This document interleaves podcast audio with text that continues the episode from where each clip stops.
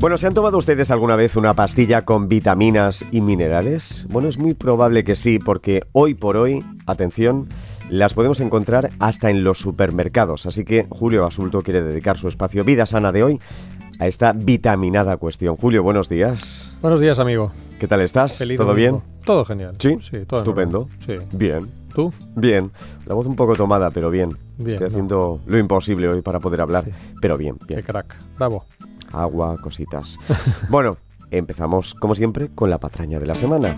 Aunque más que patraña, Julio, deberíamos hablar del error dietético de la semana. Sí. Atención, este titular del comercio, publicado el 20 de mayo. La estricta dieta de Mercedes Milá con ayuno de 7 días. Cuenta. Claro, no es patraña porque no está diciendo a toda la población haga el ayuno. No, sencillamente hay un titular que nos describe lo que relata Mercedes Milá que utiliza para mejorar su salud, que es pues un ayuno en el que eh, toma café, agua y zumos en un sitio situado en Francia, en el que practica yoga, medita y dice, abre comillas, vas allí, te tomas unos zumos los días que decides que te vas a quedar y confiesa que se limpia, se regenera tejidos y el sistema circulatorio y que incluso ha perdido pues 3 kilos en 7 días. Bien, esto es desaconsejable. Es decir, esto no solamente es inútil, sino que además es peligroso. Es peligroso sobre todo porque esos 3 kilos, buena parte de esos 3 kilos es masa muscular. La báscula te dice que has perdido peso, pero en realidad buena parte de lo que has perdido es masa muscular. Y además ocurre la paradoja de que los zumos, aunque sean caseros, engordan a escala poblacional, lo hemos descrito en muchas ocasiones. Sí. Una cosa es masticar la fruta y otra cosa es hacer un zumo que libera los azúcares de la fruta, que dejan de ser intrínsecos para ser libres y los azúcares libres engordan. Con lo cual, pues está pues perdiendo tiempo, deseducando su paladar y desde luego, pues dando un mal ejemplo a la población. Así que por eso lo encasillaríamos aquí. En el- Ujú. Estupendo.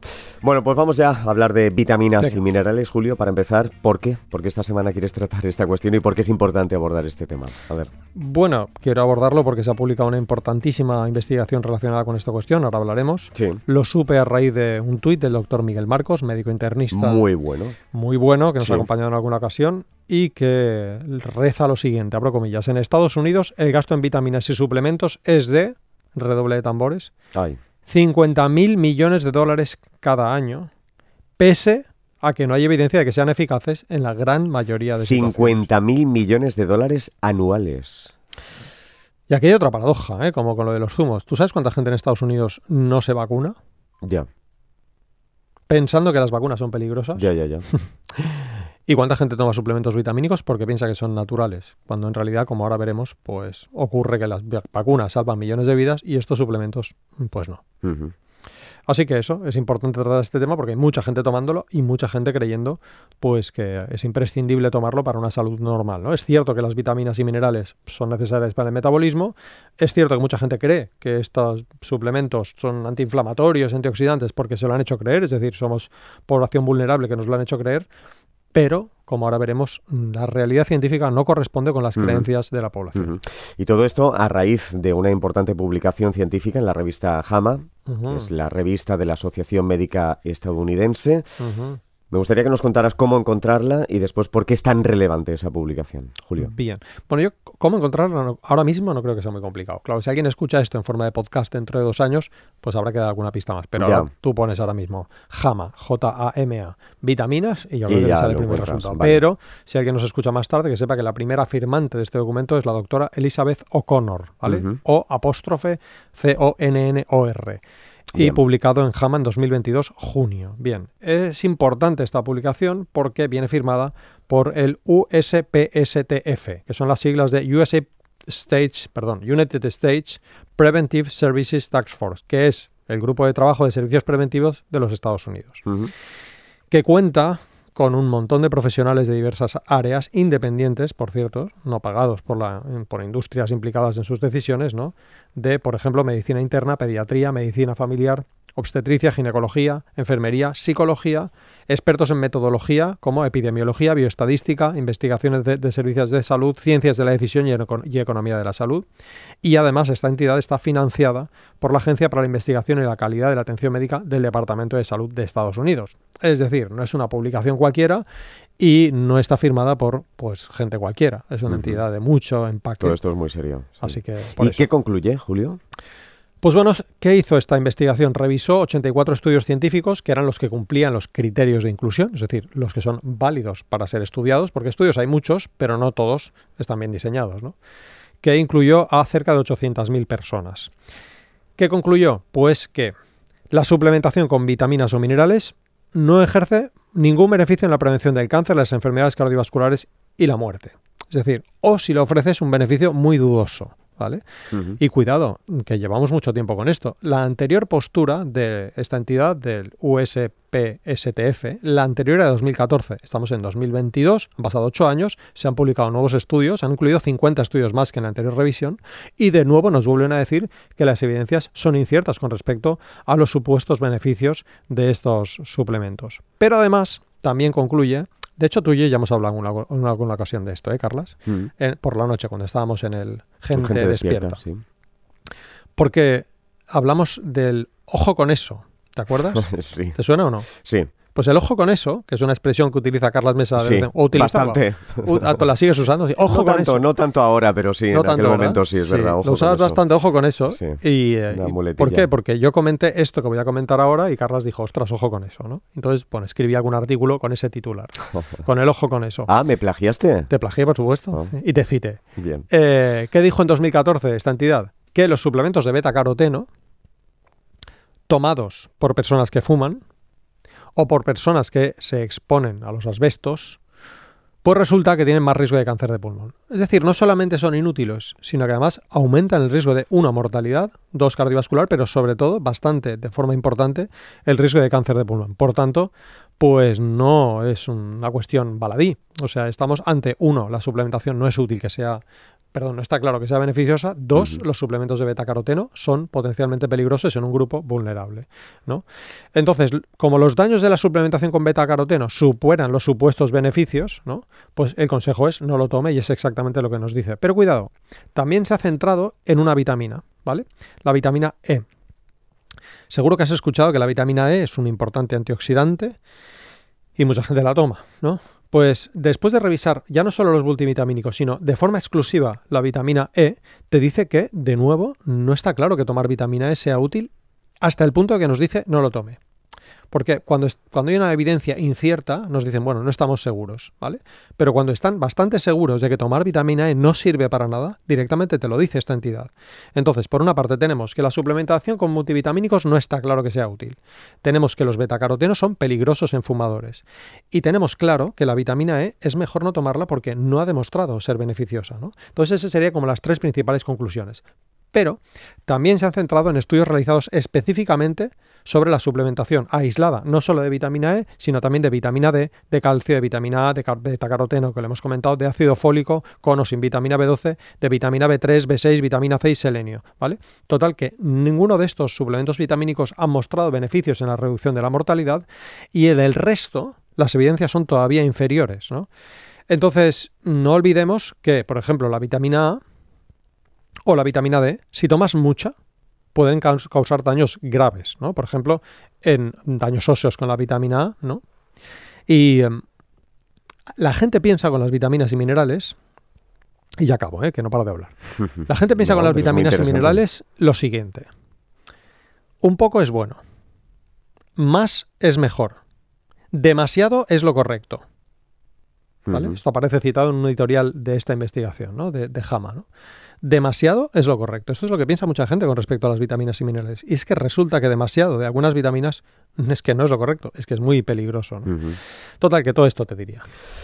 Bueno, y a partir de esta investigación, el Grupo de Trabajo de Servicios Preventivos de los Estados Unidos emite una serie de recomendaciones. ¿Qué recomendaciones? ¿Cuáles son? Bueno, para empezar, ¿cómo localizarlas? ¿Vale? Porque lo que estábamos viendo era la investigación, ¿vale? Estábamos hablando de la investigación de base, de quién, la revisión sistemática de los 84 estudios. Pero luego están las recomendaciones del USA Preventive Services Task Force, que las encontramos publicando, titulando, que diga escribiendo en Google, pues JAMA, que es la revista, JMA 2022, y pues el nombre de la entidad, que es USA Preventive Services Task Force, o si a alguien le parece más fácil, la primera firmante es la doctora Carol Magnione, perdón, Mangione, pues Mangione. Mangione, ¿vale? Muy bien. ¿Qué dice? Paréntesis. Estas recomendaciones están destinadas a adultos, sin diagnóstico de deficiencia de vitaminas y minerales, se presupone, ¿no? Y mujeres no embarazadas. Las mujeres embarazadas se les aconseja tomar un suplemento de ácido fólico. Nuestro Ministerio de Sanidad, igual en Estados Unidos, ¿vale?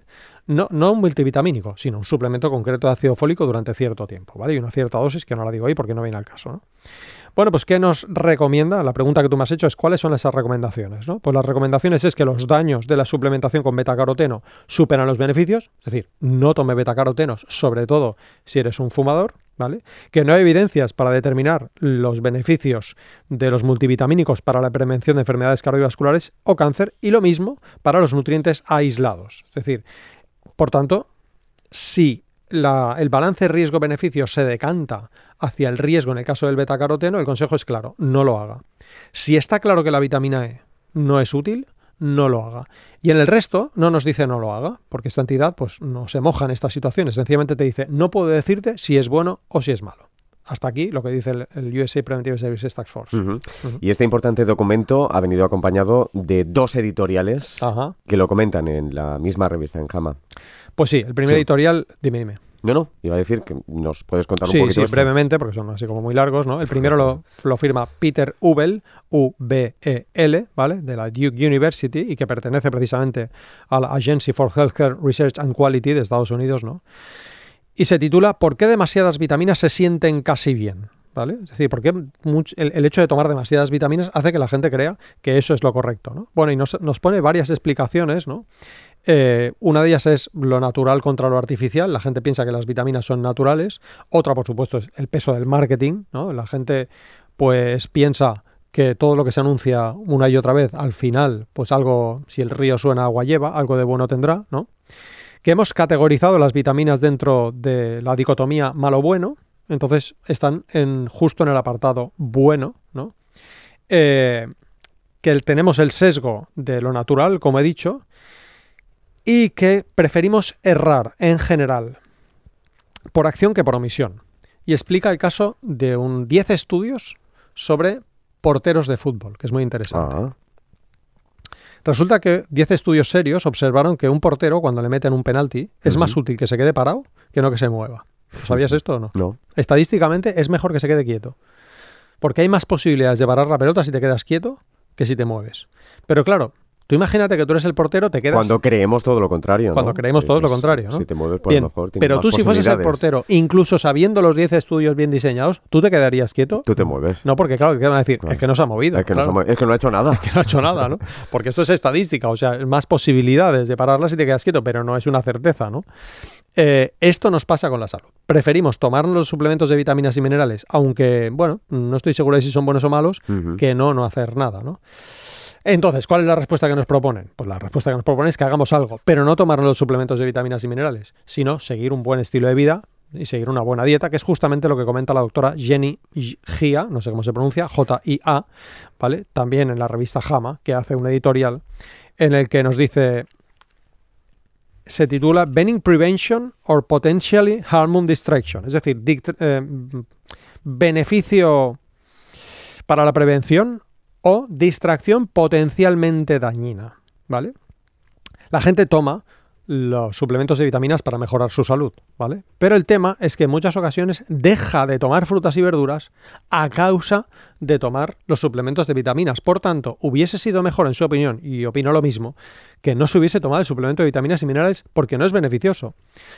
Yo, como sabes, últimamente voy bastante a CrossFit, ¿vale? Sí. Bien. Y seguro que conmigo también ocurre un poco este sesgo. Es decir, yo, como voy a CrossFit, inconscientemente me permito seguir un poquito más de un mal estilo de vida, ¿vale? Seguro que me pasa porque está descrito en la literatura. Pero el tema es que el ejercicio como para compensar, ¿no? compenso, no pienso, bueno, ya que hago tanto deporte, puedo permitirme pues, más horas de sedentarismo, por mm, ejemplo, ¿no? Más mm. horas de Netflix. Esto es posible que ocurra en mi caso, porque ocurre en la población. Pero el caso es que el ejercicio físico es claramente beneficioso. Eso es indiscutible. Pues aquí los suplementos de vitaminas y minerales no está claro que sean beneficiosos y además te distraen, ¿vale? Y por último, una cosa interesantísima y ya acabo. Dice, así como los fármacos están muy regulados y muy controlados, las vitaminas y minerales, los llamados complementos alimenticios, están poco regulados, poco controlados, con lo cual los daños potenciales de estos suplementos no se investigan tanto.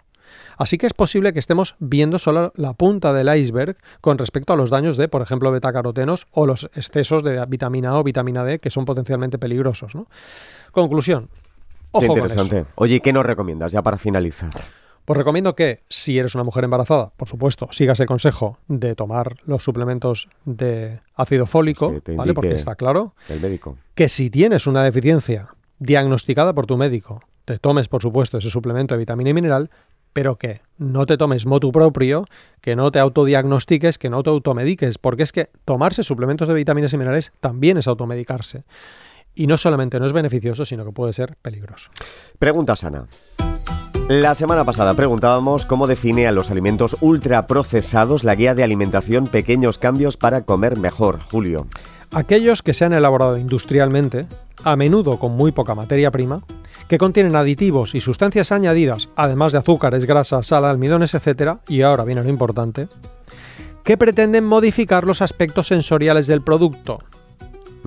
Es decir, se disfrazan para que a ti te sea difícil dejar de comerlos y para que tú creas que eso pues es un alimento delicioso y saludable.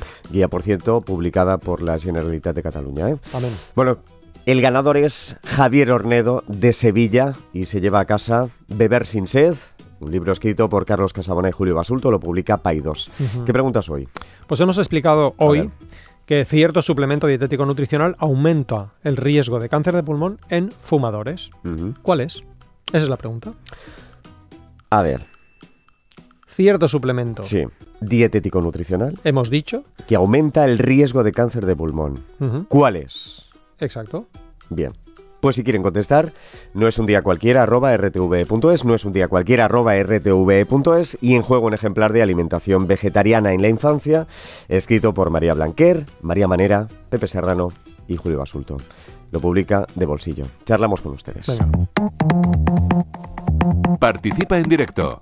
Marca los teléfonos gratuitos 900 630 630 y 900 137 137.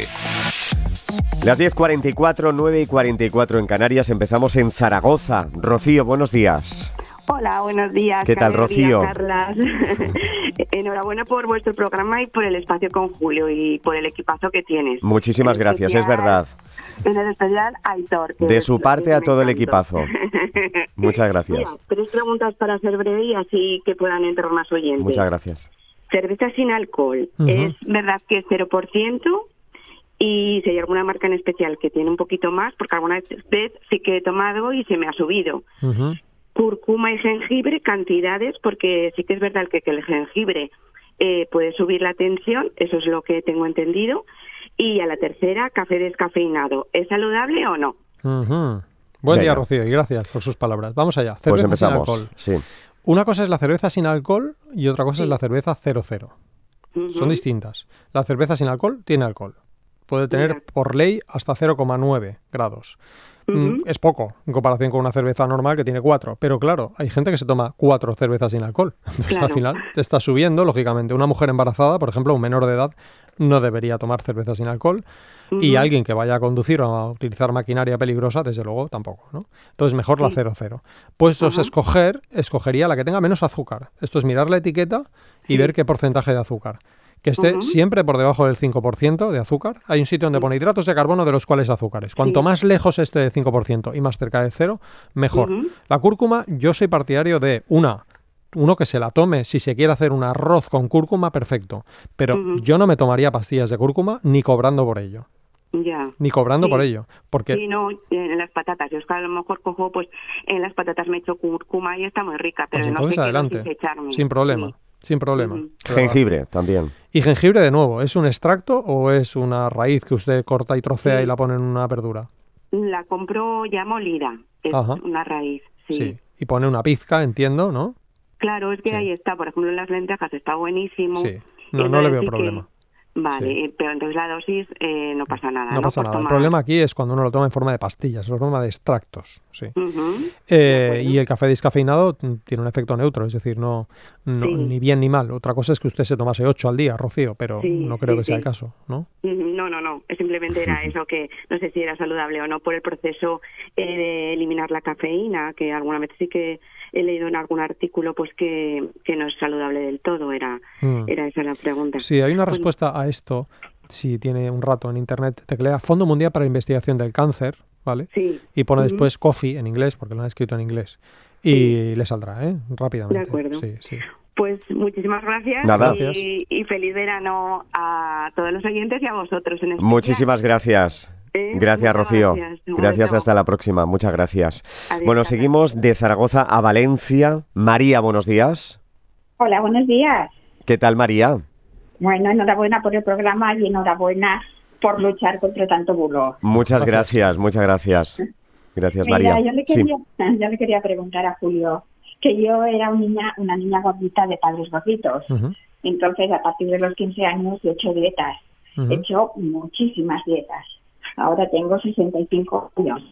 Y mi alimentación pesado y, todo controlado es de mis calorías.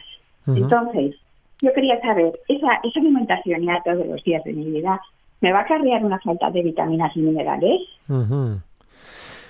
Buen día, María. Em, a ver si lo he entendido bien. ¿Lleva una dieta de mil calorías? Mil calorías, pesado, pesadas las cerezas, pesado todo. Y no pasa nada, porque yo creo que ya me he hecho ya a, esa situación de mi organismo. ¿Y, y, quién le ha prescrito esta dieta? ¿Y cómo, quién la regula, quién la controla?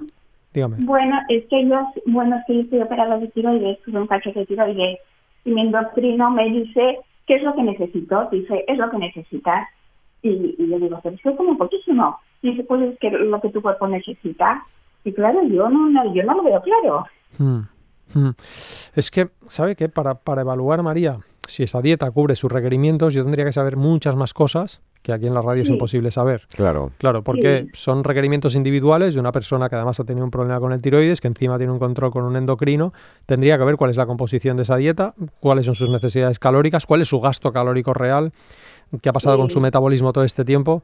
Mm, yo pediría una segunda opinión personalizada, en su caso, ¿no? Con tiempo, pues de una nutricionista o en su caso de un endocrino. Aquí por la radio ya lo siento, pero no puedo decirlo. Claro, sí. muy arriesgado. Sí, sí, Y para una pregunta, y para las y para las jovencitas que comen poquísimo también, también corren un riesgo, ¿verdad?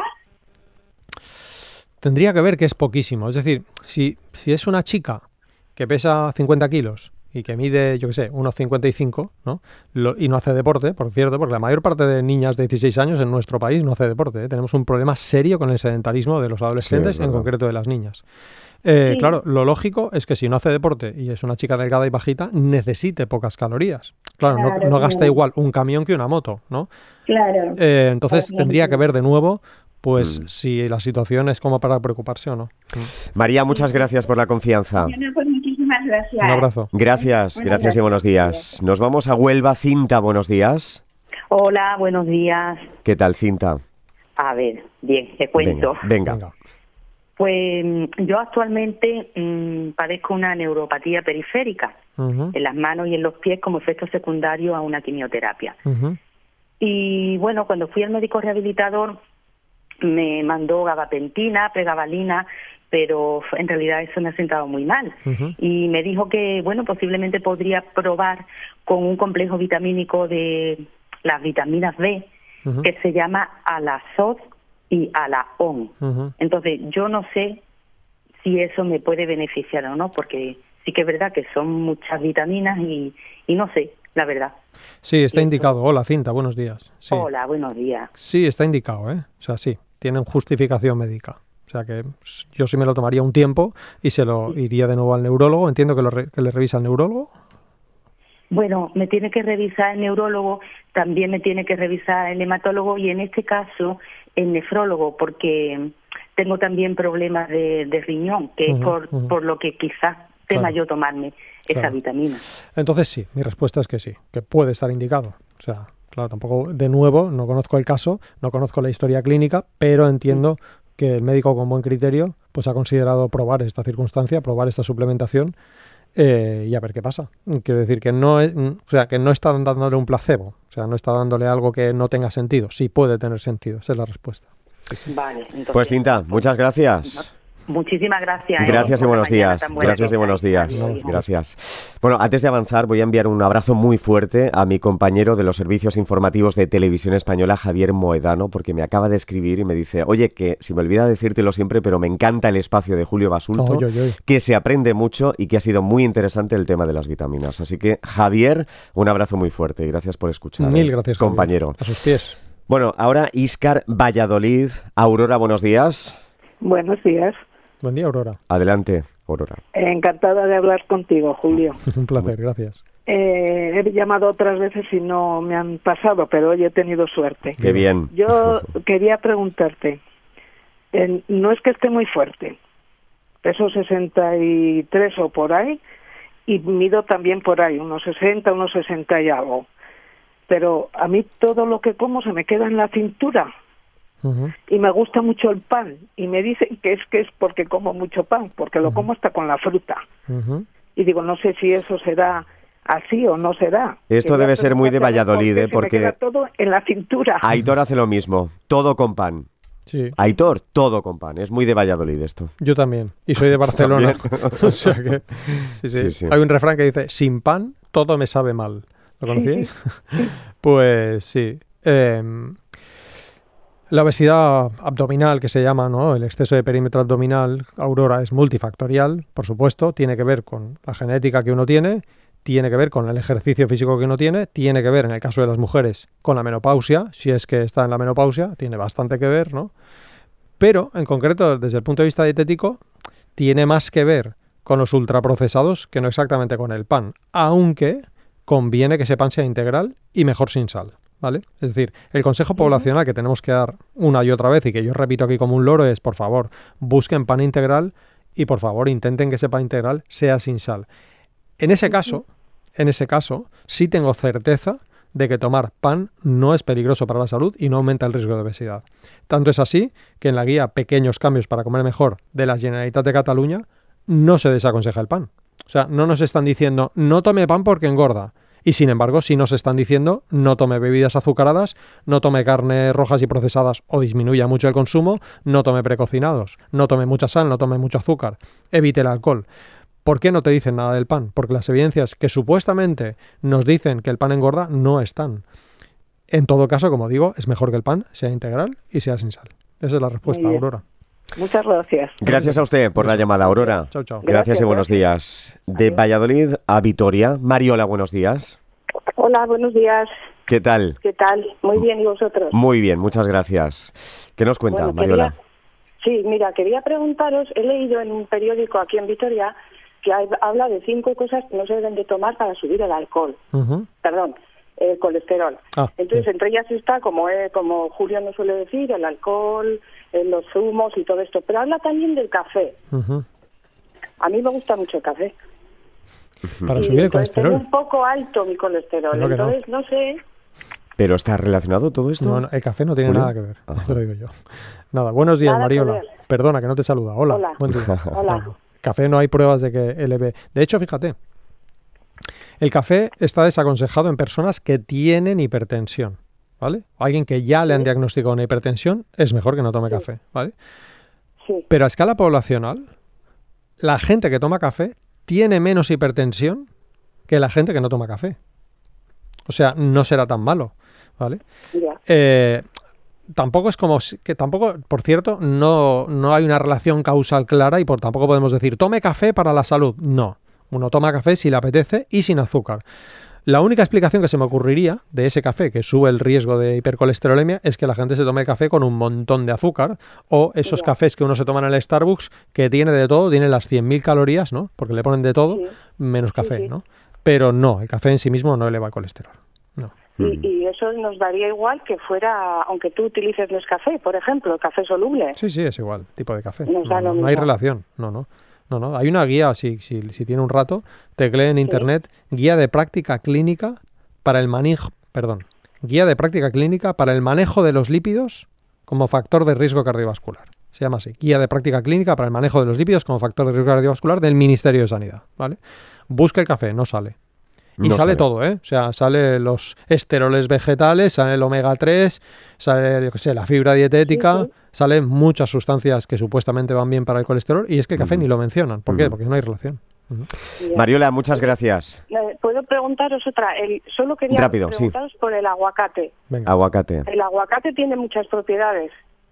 ¿Son todas buenas o, no mm, es así? no, no tiene más propiedades de lo que pueda tener una naranja, ¿eh? O sea, ah. que uno se toma aguacate porque le apetece. Pero es que no hay superalimentos. No, existe Superman. ¿Verdad que no existe Superman? Pues tampoco hay superalimentos. Es mejor no pensar. que suelen decir ayuda a bajar el colesterol, eh, es una fuente muy buena de, ¿no? de, grasa buena. Mm.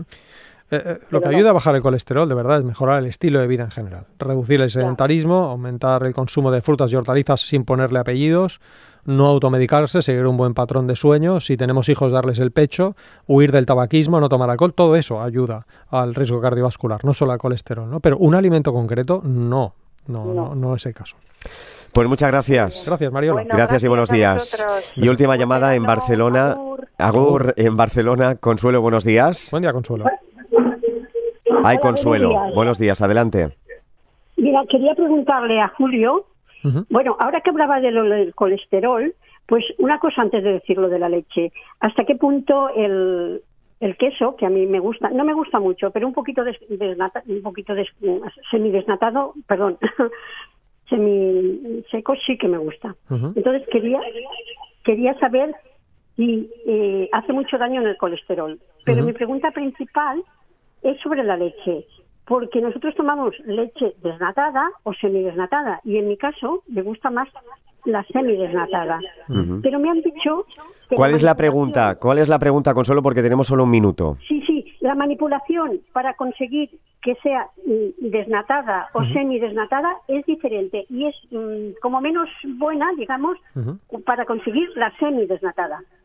Bien, pues respuesta. Escuche la respuesta por la radio porque además tiene encendida, el, aparato tiene encendido y entonces se duplica el sonido. Venga. Bueno, rápidamente. Tomar mucho queso, desde luego, es tomar mucha grasa, mucha sal y no es bueno para la salud, independientemente de lo que ocurra con el colesterol. Eh, los procesos que se utilizan para hacer leche desnatada o semidesnatada son totalmente inocuos y seguros. Por lo tanto, esa es la respuesta. Bueno, pues muchísimas gracias a Consuelo. Por cierto, nos escribe un oyente en Twitter. No voy a dar datos porque si no lo vamos a descubrir. Claro, dice... Escucho, escondió a Julio Basulto porque no se puede llevar móvil en la fábrica. ¿Ya ves? Pues un abrazo para él. Muchísimas gracias. En fin, Julio, gracias y hasta la próxima semana. Gracias siempre a ti. a cuidarse. a cuidarse.